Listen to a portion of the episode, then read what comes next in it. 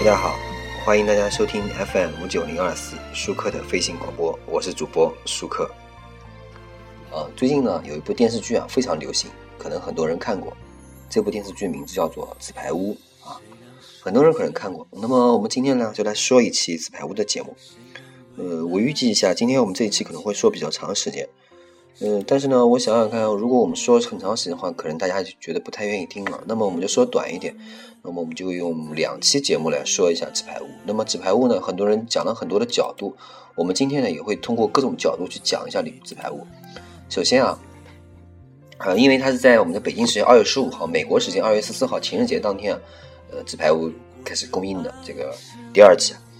那么纸牌屋为什么这么火呢？而且它仅仅是一个暗黑的政治剧啊。纸牌屋到底有多火呢？好，那我们来说一下啊。呃，二零一三年十二十二月中旬，正被监控事件和医改网站搞得焦头烂额的奥巴马，找来了一众的这个科技公司的呃老板到白宫讨教。这些人中间，就包括了投资制作纸牌屋的 Netflix 的老公司的老板。纸牌呃，奥巴马呢，迫不及待地问他：“我还在想，你是不是把最新一季的纸牌屋给我带来了？”Netflix 老板呢，马上开口，希望奥巴马在戏里面客串一脚。不只是在美国，远在太平洋对岸的中国人呢，也有领导人为之热衷。据媒体报道，一位知情人士表示，二零一三年十二月，王岐山呢还曾向纪检干部们提到了美国政治剧《纸牌屋》。《纸牌屋》改编自美国呃英国的同名小说，描述了众议院和华盛顿的这个权力角逐。消息称啊，当时王岐山在提及这部美剧的时候呢，非常重视剧中的党鞭这一角色。党鞭 （whip） 一词源于英国。指议会内的代表其政党领袖人物，负责督导同党议员，并维持议会的党团纪律，多为党内权威人士。呃，正常政党的党鞭呢，可能为一人，也可能为多人。呃，首先呢，美国的众议院叫做 House of Representatives，而 House of Cards 里面的纸牌屋，这个 House 指代的就是国会，指代的是美国整个这个美国政坛。其次啊，cars，。呃，意思呢，本意是牌技啊。那么政客们的手腕呢，正如列王纷争、权力游戏。再次啊，House of Cards 是英语的这个固定搭配，本意是指什么呢？本意指纸牌搭成的房子。联系到该句呢，既可理解为搭房子的人手腕精细高明，也喻指这个权力的松散和脆弱不堪一击。那么至少有一点肯定啊，纸牌屋的走红是循序渐进的。早在两三年前啊，这个一些电影迷就曾经这个。呃大家就抗就比较抗这个非常亢奋的，曾经宣布过，这个呃大卫芬奇将执导该剧的这个消消息。接着呢，敲定了在《洛城机密》《七宗罪》《非常嫌疑犯》等经典影片中都饰演反派的坏蛋专业户凯文·斯派西为男一号。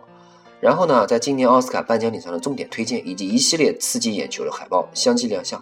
其中一张呢，那个我们大概说一下，也就是非常有名的一个凯文·斯派西面带微笑的靠在一个色调素雅的单人沙发上，双手鲜血淋漓啊。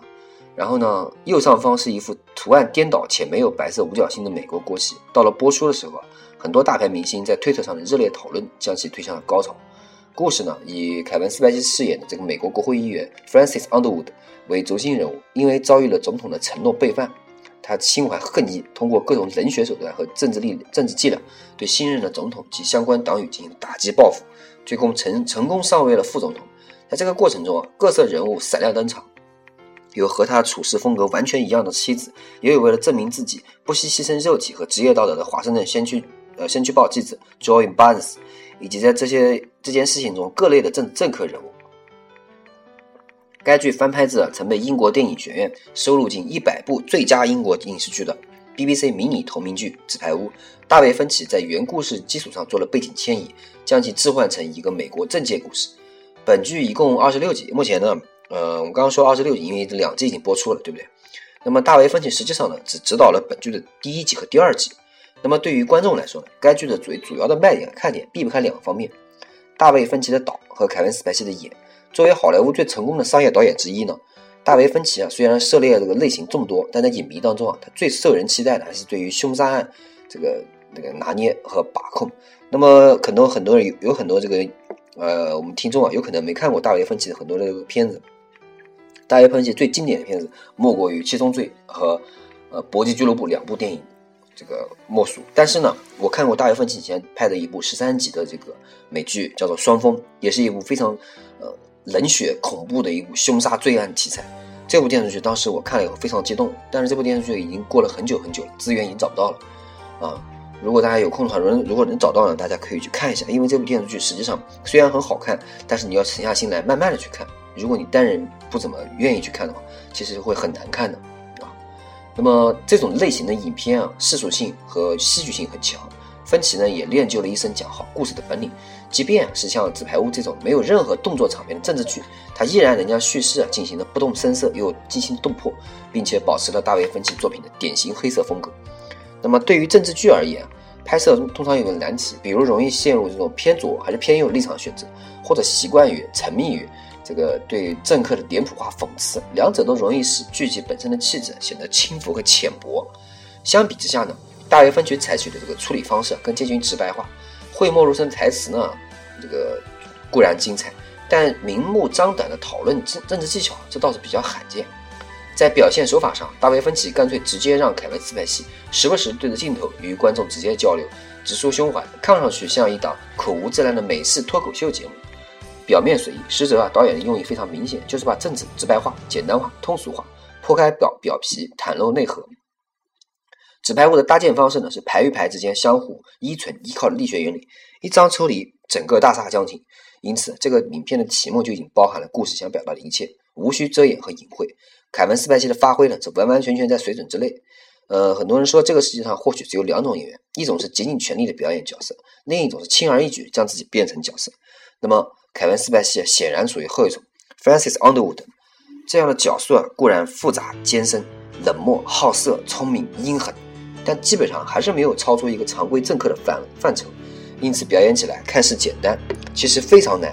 这个难度啊，不在于这个角色的难，而在于斯派西呢。对于这个自身的要求，单纯的刻画人物啊，比较容易流向平庸。凯文·斯派西的表演呢，使得 Francis 没有掉入庸俗的这个孤独渲染和人物在时代潮流的时代潮流中啊，这个非常挣扎的陈词滥调当中。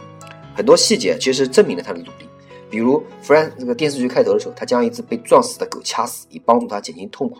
深夜戴着耳麦，端坐在电视机前。毫无表情的玩耍射击游戏。清晨呢，则去一家未开张的小店点一份牛扒，然后对着镜头挤眉弄眼的传授这个至理名言。这个角色呢，对于斯派西而言太过轻松，但在举手投足之间啊，也做到了覆雨翻云。事实上，纸牌屋真正具有跨时代意义的这个地方呢，还在于其背后的制作。与以往多由这个电视台主导的这个美剧不同，该剧的制片方是美国最具有影响力的影视网站 Netflix。该网站呢，创立于1995年。一直从事在线租赁影视的买卖。在二零一一年，Netflix 网络电影销量甚至占据美国用户在线电影总销量的百分之四十五。虽然生意做得很大，但视频的核心竞争力啊，这个内容的原创却一直是他们渴望设计的。电影行业有一句话，呃，电视行业和电影行业都有一句话，叫做“收视率是万万恶之源”，因为谁也不知道它会抽什么风，只能根据制作团队以往的经验，针对市场做相应的迎合，加入政治、暴力、色情、宠物诸如此类的刺激元素。可即便如此呢，收视率高低也依然是未知的。呃，何况如今的观众口味变化如此之快，实在难以伺候。那么，Netflix 呢绕开了传统的操作模式，干了件预知未来的事情。他们在美国约有近两千万的、两千七百万的订阅用户。呃，因此呢，比谁都清楚观众们喜欢看什么，喜欢喜欢什么样的电影和电视。数据显示啊，每天用户在 Netflix 产生了三千多万个行为，比如暂停、回放或者快进，并且用户每天还会给出四百万个评分以及三百万次的搜索请求。Netflix 决定用这些数据来制作一部电视剧。根据数据啊，点击率非常高的鬼才导演戴维·芬奇啊和男演员凯文·斯派西成为了主创的选择。再根据政治惊悚这类影片的这个受欢迎程度呢呃？Netflix 狠下心肠，扔出了过亿美金，制作出了这部《纸牌屋》。老实说啊，将文艺创作一丝不苟地建立在对冰冷数据的分析上，这在以前绝对是一件难以想象的事。但 Netflix 将它变成了现实。事实证明呢，这一招达到了意想不到的后果，《纸牌屋》迅速成为了美国及其他四十多个国家播出频率最高的电视内容。评论家毫不吝啬地给它的赞誉之词，称它是一部艾美奖水准的电视剧。《纸牌屋》是有史以来第一部跟电视台没有任何关系的。电视剧属于纯粹的网络剧，不同于以往的一集一集的更新啊，这次制片方一次性把《纸牌屋》的第一集共十三集全部发布在网上，供网友付费点击收看。这样做无疑有点挑战老电视观众的这个收视习惯，却不失为一种最符合时下网民观看心理的举动。在影视数量和品质无限刷新的今年，多数人已经失去了每周等待电视机前啊追逐一部冗长剧集的耐心。一方面，的确是信息轰炸的厉害，身心疲惫。另一方面，归结于都市人群的情绪短路和生理健忘，即便每集的开头都像模像样的搞一个上集回顾，也无济于事。从某种意义上来说啊，这种颠覆传统、开辟这个前途的新途的这个做法，对于长期占据美剧制制作和发行主导地位的电视台来说，无疑是一个巨大的冲击。他们需要将这个呃观众在某一个时间段集中到电视机前，并收取天价的广告费啊。正如斯派西在接受媒体采访的时候说：“他说，了解一个总统啊如何运用政治资本来谋求这个选举成功的过程是很有趣。我们这部剧啊，就是围绕一个道德的两难境界展开。主角内心邪恶，手段残忍，但这一切都行之有效。他成功了。是的，纸牌屋真正的成功了。大家看了，大家听了我说了这么多，是有什么感触呢？那么。”如果大家有空的话，可以去看一下《纸牌屋》这部电视剧，因为《纸牌屋》《纸牌屋》这部电视剧真的非常好看啊。那么本期节目呢，我们就做到这里，因为我们刚刚说了，因为《纸牌屋》这个会要花很长时间来说。本期节目还是得感谢一下我们的听众 Darren，Darren 给我发了一些内容。那么他的内容呢，下一期我们根据他的内容，我们来好好的、详细的、简单的来再论述一下《纸牌屋》。好，感谢大家收听本期。舒克的飞行广播，我是主播舒克，欢迎大家关注我的微博、微信、QQ，与我进行私信交流，谢谢大家。